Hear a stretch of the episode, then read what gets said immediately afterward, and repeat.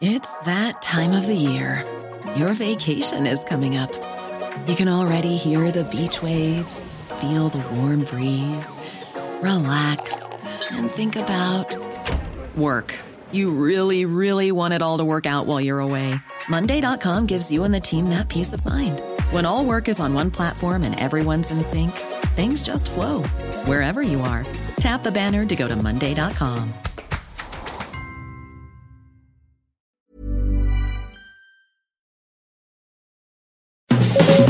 Las claves del mundo. El contexto internacional en Podcast OM.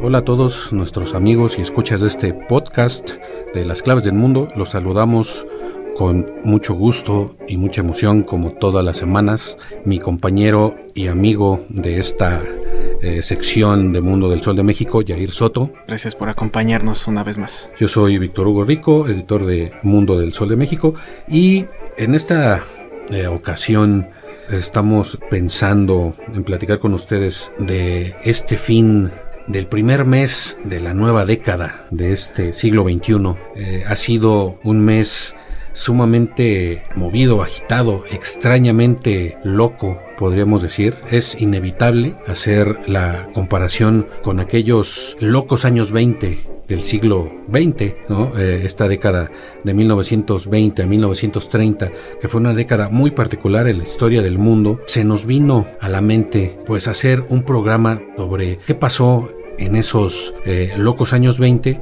por qué hay esa comparación con esta nueva década y hacer como un recuento de todo lo que ha pasado en este primer mes, en enero de este año que empieza, porque ha sido un inicio de mes muy muy particular, mm, demasiada información, demasiadas noticias, demasiado conflicto, es algo que pues nosotros que estamos en los medios de comunicación ya hace un buen tiempo, pues algo que no se veía desde hace muchos años, siempre enero es un mes pues casi muerto en información y ahora pues está desbordado y entonces nos preguntamos, ¿este mes de este inicio de década augura una década igual de loca que el siglo pasado? Así es, Víctor, eh, una década que si nos remontamos, como bien decías, al inicio del siglo XX, pues así se le denominó, ¿no? Porque estábamos regresando en los años 20, finalizaba ya esa época de la Gran Guerra, lo que ahora se le llama la Primera Guerra Mundial, y fue una época que acabó con esa depresión de la guerra y después de la depresión siguió la fiesta, la celebración, porque Estados Unidos prácticamente inició con una bonanza económica tras el fin de esta gran guerra que alentó a un periodo de vanguardia económica, cultural y tecnológica también y como decía un ambiente de, de extrema celebración que puede llevar incluso al derroche. Eso ya significó que al finalizar ese siglo culminó con una gran crisis que ahorita eh, ahondaremos en eso. ¿El 2020 es el inicio de la década? Los primeros calendarios, cuando se empezó a calendarizar el tiempo desde el punto de vista cristiano, ya cuando la religión cristiana es adoptada como religión oficial en Roma y cuando empieza lo que denominamos ahora como la Edad Media, se dictamina, se ordena que empiece la era cristiana el año 1, que es el año del nacimiento de Cristo. La falla principal es de que en esa época no se conocía el cero en el mundo cristiano y hasta pues después del siglo XII, que fue cuando los árabes lo llevaron ¿no? con todos sus conocimientos matemáticos y astronómicos, todo su conocimiento científico, pues cuando conquistaron entre otras regiones en lo que es la península ibérica, ahí es donde se, se dio a conocer el cero en el mundo cristiano, pero se seguía utilizando esa fecha del año 1. Ya hasta después que empezaron a cambiar los calendarios, que se empezaron a ver reformas, el calendario gregoriano, se empezó a, utilizar el método ptolomeico astronómico para medir el tiempo, pues ya se dictamina pues que el cero existe. Entonces, pues para todos nuestros amigos que siguen como midiendo el tiempo desde el punto de vista calendario cristiano, no, ya estamos en, en un calendario astronómico eh, científico desde hace muchos años, entonces ya existe el cero. El milenio empezó el primero de enero del año 2000, entonces la, segunda década de este milenio y de este siglo, pues empieza el 1 de enero del 2020. Los locos años 20 ahorita están de moda otra vez toda esa parafernalia, como bien dices, pasada esa década se les dio a llamar los felices años 20, los locos años 20 o los dorados años 20. ¿Por qué? Porque salía el mundo de la Gran Guerra, con Estados Unidos y algunas potencias europeas como las grandes ganadoras, pero no todo era felicidad, porque también hubo perdedores en la guerra, ¿no? Sobre todo Alemania se les hizo pagar un tributo demasiado caro que llevó a su pueblo a la pobreza y ese es el germen después de lo que sería la Segunda Guerra Mundial. Entonces, pues ahorita estamos hablando del periodo de entreguerras, hay una bonanza económica, empieza la industrialización, empieza lo que le llaman el Fordismo, ¿no? Por este Henry Ford que empieza a introducir pues, el método de producción en serie en sus automóviles. También hay eventos muy, muy particulares, por ejemplo, en Estados Unidos, como la, la prohibición o la ley seca, que es un acontecimiento muy importante, no solo en Estados Unidos, sino que también pega en México, porque cuando se prohíbe la venta y el consumo de alcohol en Estados Unidos, que todo empezó por un movimiento que se llamaba Movimiento por la Templanza, que eran grupos religiosos que desde el siglo XIX pugnaban por la pureza del espíritu y veían que el alcohol era una gran fuente de corrupción, de que los maridos llegaban ebrios a sus casas y les pegaban a sus mujeres.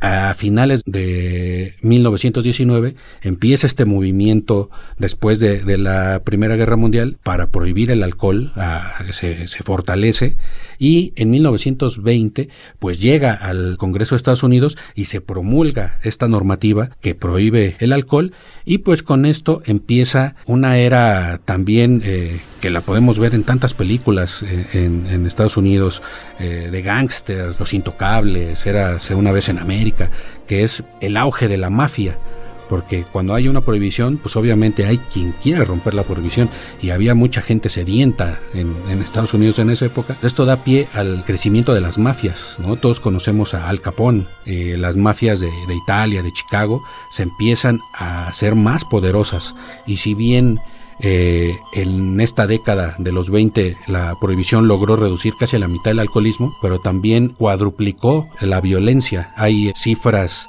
de que se cuadruplicaron las muertes, de que se cuadruplicaron los presos, pero también implica México porque, por ejemplo, Al Capón utilizó a México, en particular Ciudad Juárez, algunas ciudades de Sonora, para, para llevar a, nuestro país la producción de alcohol y pasarla de forma ilegal a Estados Unidos. Entonces aquí empiezan, este es el germen de lo que luego sería el narcotráfico en México porque cuando termina al año 1933 que se deroga esta prohibición, pues muchas bandas locales, eh, tanto estadounidenses como mexicanas, pues ya no tienen negocio con la venta del alcohol y entonces es cuando empieza el trasiego de drogas, sobre de opio, de amapola, proveniente principalmente de Sinaloa se empieza a traficar y de, y de algunos otros países asiáticos que llegaban al puerto de Acapulco, se empieza a traficar con droga. Esta década de los 20 es muy importante porque es el germen del incipiente narcotráfico que se empieza a crear y pues de lo que ahora vemos décadas después, que es el gran boom del narcotráfico y de la violencia. Efectivamente, Víctor, y también otros dos puntos que engloban a México, también en los años 20 hay que recordar que es el primer año en que culminó su revolución, en 1921 ya se manejaba una nación. El segundo punto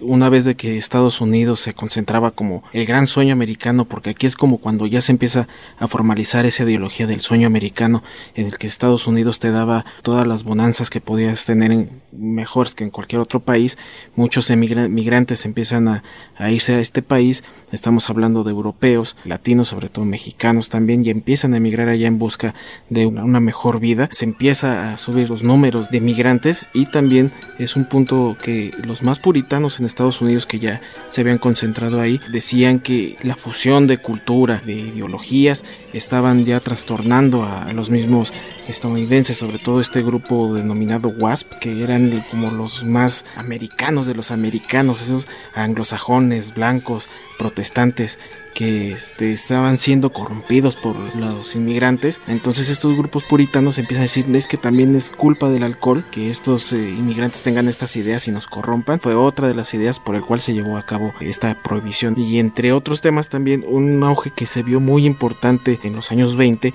fue el cultural. Eh, años de, esplendor de las artes donde la gestación de expresiones culturales marcaron gran influencia hasta nuestros tiempos. Se explotó el surrealismo. Tenemos a Dalí, a Picasso. Aquí en México tenemos a Frida Kahlo, que en, los años 20 fue cuando empezó a tener esta eh, extensión de la cultura. En el cine tenemos al Hollywood que empezó a portar, a darnos la cara de una Europa bohemia, a Charlie Chaplin también las películas eh, de este comediante. En la escritura tenemos a Ernest Hemingway, a Jorge Luis Borges, también en la música el jazz empieza a incorporar como el soundtrack de la cultura, una de las principales figuras del jazz, Louis Armstrong.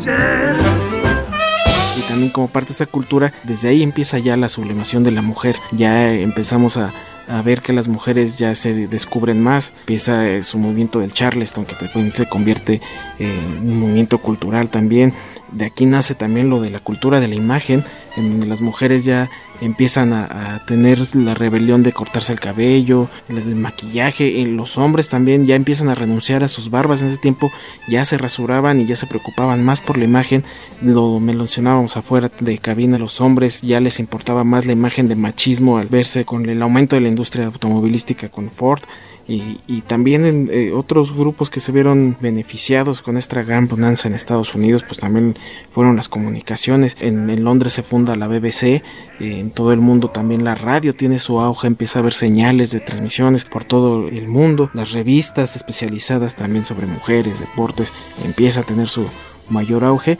y yo creo que uno de los movimientos más beneficiados precisamente es el cultural, porque hasta la fecha todavía sigue siendo como elementos de culto y sobre todo también de inspiración para las nuevas generaciones hoy en día, 100 años después. Aquí eh, habría que añadir el nacimiento de las vanguardias eh, desde el punto de vista cultural, lo que mencionas, que es algo trascendental en, la historia del arte en el mundo. El más importante en esta época es el Bauhaus, es una corriente que nace en Alemania, que duró como unos 14 años, porque ya luego con el advenimiento del nazismo, pues cierran la escuela del Bauhaus, que nace en la ciudad de Weimar, que es una ciudad trascendental en la historia mundial, porque es donde se crea pues la primera República Alemana después de la posguerra, que después es aniquilada por el nacionalsocialismo. ¿no? Aquí es paradójico que también nazca este movimiento de la Bauhaus, que lo importante era la combinación de la estética con la funcionalidad. Y a partir de aquí, pues empiezan a crear modelos en la arquitectura, sobre todo en la pintura, en la,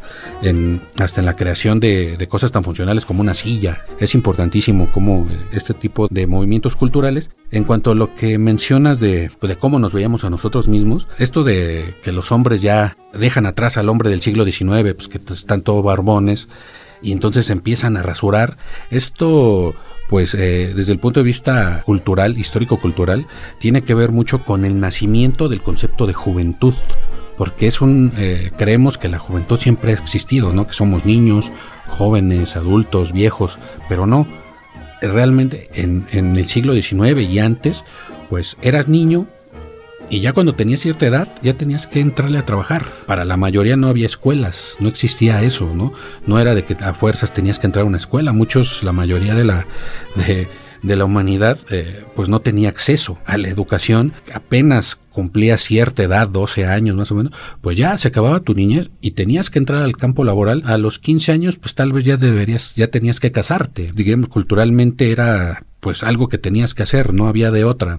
Como ver este estéticamente, también se asocia con el, el nacimiento como de la cultura juvenil.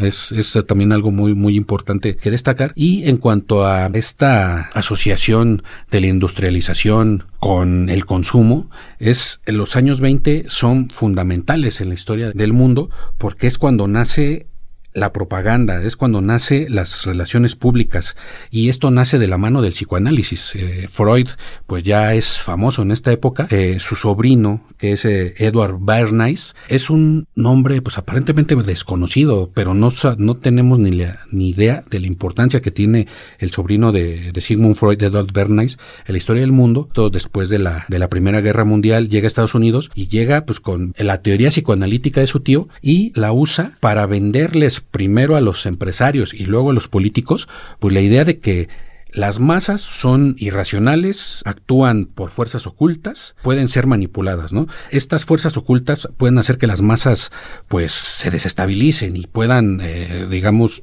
hacer este estallar un país como lo vieron en la revolución bolchevique, que vamos a ir también un poco más adelante a eso. Después de ver la revolución en Rusia, el mundo occidental pues está asustado, dicen, pues, ¿qué pasa ¿no? con, con esto? Y llega eh, Bernays y vende esta idea de que las masas son de lo peor, pero tienen derecho a voto. Entonces, las élites, a través de esta teoría psicoanalítica, pueden ser manipuladas para que voten acuerdo a los deseos de la élite. Y esto también se usa en la industria a través del deseo. Esta idea que ahorita tal vez pues, ya nos parece muy conocida, pero en esa época era revolucionaria, de que el hombre no solo compra cosas por necesidad, sino también pues por deseos inconscientes, deseos ocultos. Esta idea es la que lleva a Bernays a, crear esta, pues lo que él llama propaganda. Luego escribe un libro que se llama así tal cual propaganda y habla así tal cual, sin pelos en la lengua, de manipular a las masas para que hagan lo que las élites quieren, entre otras cosas, pues comprar, ¿no? En esta época, ya lo mencionabas, las mujeres empiezan a subirse la falda, a maquillarse, empiezan a fumar, y esto es trascendental y esto es muy importante porque pues se cree que fue una cuestión como de liberación femenina en esa época, pero no, realmente una marca de cigarrillos contrata a Bernays y le pide que cree eh, publicidad que haga que se vea bien que las mujeres empiecen a fumar, porque antes no se veía bien, eso no era cosa de mujeres y, fue un éxito rotundo. En esta época pues las mujeres empiezan a fumar. También otra idea muy importante que implanta a través de la psicología de la teoría psicoanalítica de Freud, eh, Bernays, es la relacionar el auto con la masculinidad a pedido de las empresas de este autos de Ford sobre todo empieza la publicidad a hacer ver al hombre como un ser potente como un ser masculino como un ser que va más allá de sí y hacerlo eh, sexualmente atractivo va de la mano la industrialización que empieza en los años 20 con la publicidad. Y lo mismo hacen ver a un candidato mediocre, un candidato que no sabe hablar, lo venden, lo pulen y lo hacen decir cosas que le llegan a las masas. Esto es pues, trascendental hasta nuestros días, ¿no? Y esto ocurre también en el siglo XX. Warren G. Harding, presidente de Estados Unidos de 1921 a 1923. The problems of maintained civilization are not to be solved by a transfer of responsibility from citizenship to government, and no eminent sage in history was ever drafted to the standards of mediocrity. Otra cuestión importante que nos hace ver que, pues sí, fueron los locos años 20, pero eh, tampoco fueron tan felices como eh, o tal vez para algunos sí, pero para otros no, fue pues el nuevo orden social que se empieza a crear en los años 20. Eh, la revolución rusa se da en 1917, pero la creación de la Unión Soviética, ya como tal, como Unión de Repúblicas Socialistas Soviéticas, se da en diciembre de 1923. Eh, Lenin muere en 1924 y este es un año crucial, 1925, porque es el ascenso de Stalin como figura pues de poder como figura autocrática, como el, epítome del, de la autocracia y de la represión eh, a nivel mundial, pues cuando León Trotsky pues tiene que salir huyendo a México y ser recibido acá por, por Frida Kahlo y Diego Rivera, y entonces Stalin se hace el hombre fuerte y se empieza también con esa idea del culto a la personalidad. Stalin es de los primeros líderes mundiales que empieza a ejercer y que empieza a utilizar la publicidad para ensalzar su propia figura, ¿no? Empiezan a crear, podemos ver en los años 20, si revisamos los archivos en internet, hay innumerables pósters de Stalin como un hombre gigante y el pueblo abajo de él, así en los pies, viéndolo con adoración. Esto es lo que empieza a creerle Stalin cuando empiezan a surgir los primeros atisbos de líderes autocráticos. Es joven en esta época, pero ya se empieza a ver también esa idea de autocracia en Mussolini. Ya está haciendo sus pininos en los 20 en la, política de Italia. También empiezan eh, regímenes autoritarios en Portugal, en Europa del Este, ¿no?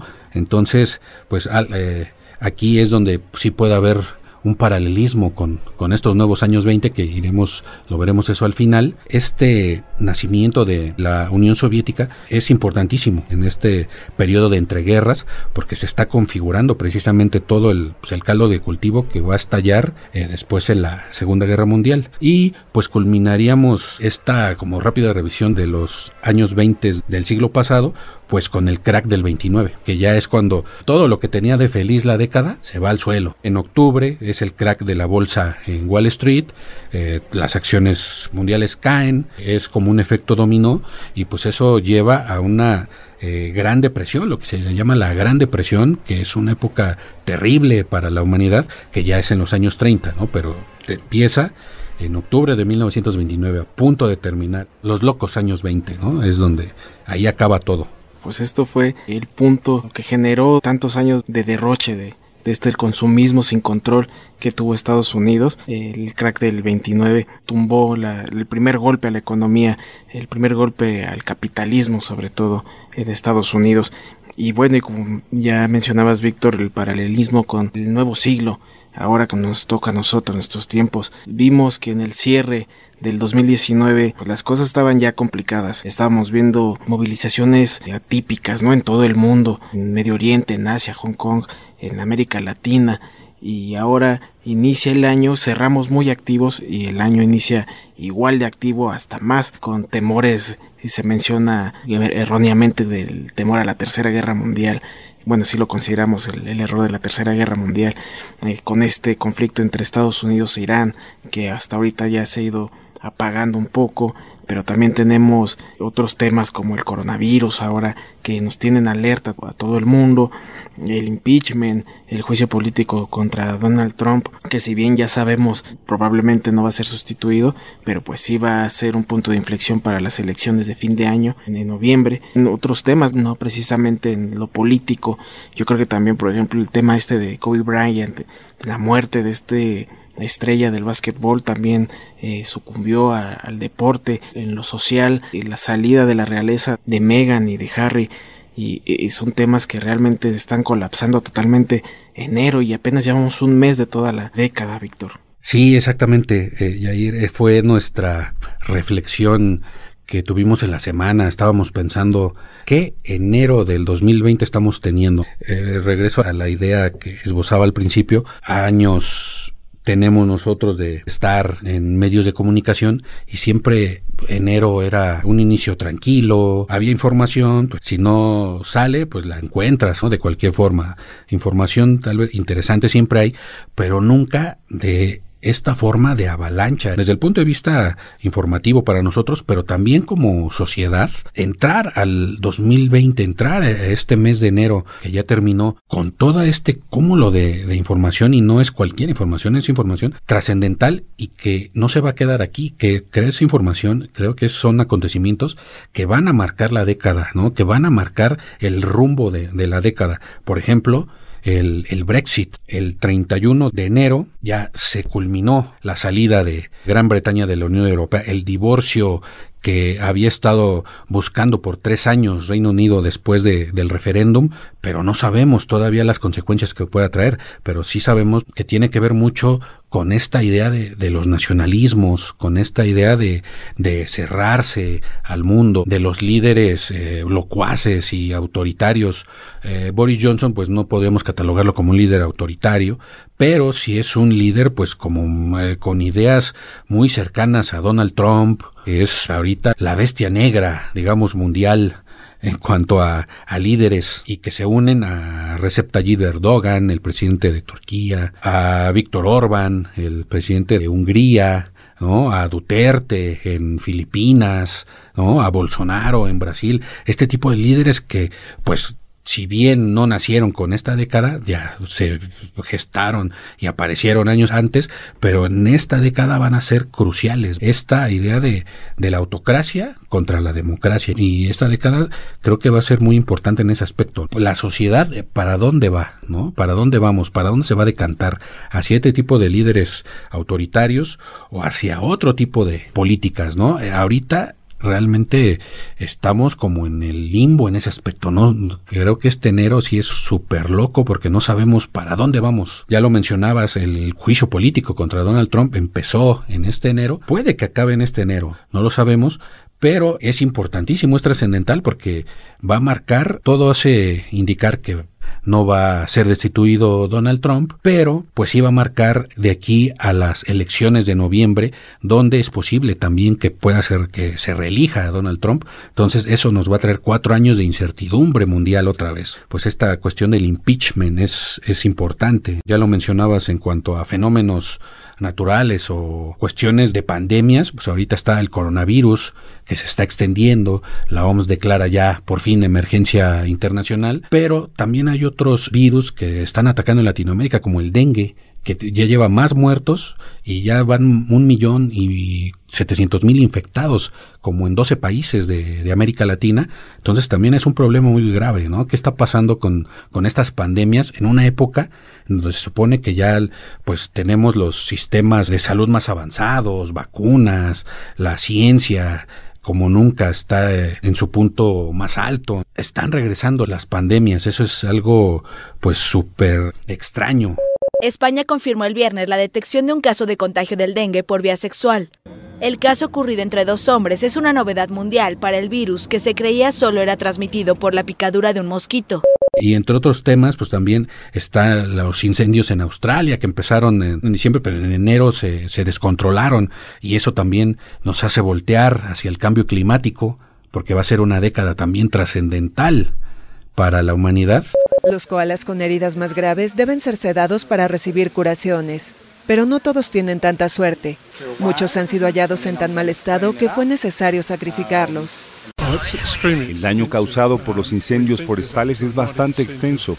Creemos que hasta el 90% del hábitat del koala ha sido destruido, lo que podría significar que hasta el 90% de los koalas hayan perdido su hábitat, que fue destruido por los incendios desafortunadamente. La jefatura del equipo veterinario de emergencia del estado de Australia del Sur estima que había unos 46.000 koalas en la isla antes de que se declararan los fuegos de este año. Ahora quedarían solo unos 9.000. Precisamente en este tema del cambio climático, yo no sé si esta década va a llegar el momento de, de la felicidad, de la gloriosidad, para la humanidad, pero lo que sí se sabe es que para finales de esta década ya se empiezan a ejecutar esos años en que los científicos dicen que va a ser los peores números de la crisis climática, porque ya en los años 30 es cuando ya vamos a llegar al colapso, cuando ya se puedan acabar los recursos naturales y en el que la temperatura va a rebasar los límites en el que el humano puede soportar incluso. Esta década es crucial precisamente para llevar a cabo medidas para el, cambio climático que pues los gobiernos no han mostrado un compromiso como tal. Probablemente ya para finales de esta década podamos ver tal vez nuestro crack del 29 pero no en cuestión económica, sino en cuestión climática. Esta década va a ser trascendental en lo que se puede hacer o no hacer. Las consecuencias tal vez ya se verán en los años 30, pero esta década es donde nosotros como sociedad y los gobiernos y este, los empresarios, todos, es lo que vamos a decidir si se hace o se sigue dejando como está. No hay de otra. O se da marcha atrás en muchas cosas, se cambian las políticas o seguimos igual y las consecuencias las veremos en otros 10 años, ¿no? Entonces así pintó este enero, este enero loco pero como no ha habido en muchas décadas que yo sepa, digamos ya nada más como para rematar, hay un paralelismo entre el 2020 y 1920. Hoy este año se va a ser bisiesto y 1920, eh, el, principio de año de 1920, pues también eh, fue un año bisiesto, ¿no? O sea, vamos a tener 366 días, ¿no? Este, para, para rematar este, este paralelismo, ¿no? Que estamos haciendo entre, entre inicio de año e inicio de décadas, ¿no? Entonces, pues estos nuevos años 20 están iniciando y nosotros nos, nos tocará definir su rumbo, ¿no? ¿Qué pasará? No sabemos, pero estos acontecimientos, pues nos dan una idea de que pues no van a ser sencillos, felices no sabemos, pero que van a seguir siendo años muy locos. Así es, Víctor, esperemos que sí realmente lleguemos a esta nuestra época dorada en los años 20 y también pues para, para todos los países, no nada más para México. Y bueno, y pues por lo pronto nosotros una vez más nos vamos a tener que despedir. Nosotros nos vamos a escuchar la próxima semana. Muchas gracias, Víctor. Gracias, Jair. No se olviden de seguirnos por todas nuestras plataformas. Spotify, Google Podcast, Apple Podcast, ahí nos pueden encontrar como las claves del mundo y también tenemos nuestros canales de contacto nuestra cuenta de Twitter arroba podcastom y utilizando el hashtag las claves del mundo para que nos den sus sugerencias, sus opiniones. También tenemos eh, nuestro correo electrónico podcast.om.com.mx. Ahí los estaremos leyendo todas sus dudas. Agradecemos una vez más la producción de Mitzi Hernández y los escuchamos la próxima semana. Este es un podcast de la Organización Editorial Mexicana, grabado en los estudios de ABC Radio en la Ciudad de México.